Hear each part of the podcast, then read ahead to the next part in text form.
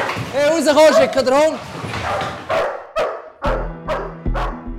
So stellt man sich die Arbeit bei der Polizei vor. Adrenalin pur. Aber ist das wirklich so?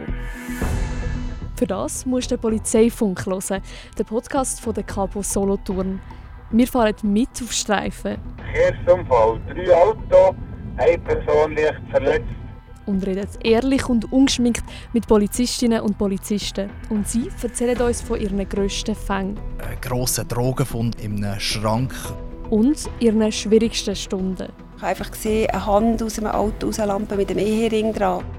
Wir schauen zurück auf ihre Ausbildung. Es geht an die Grenze, aber genau das finde ich eben gut. Du willst wissen, wie es bei der Polizei wirklich ist?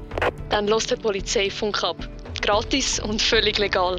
Auf Apple Podcasts, Spotify oder polizeifunk.ch.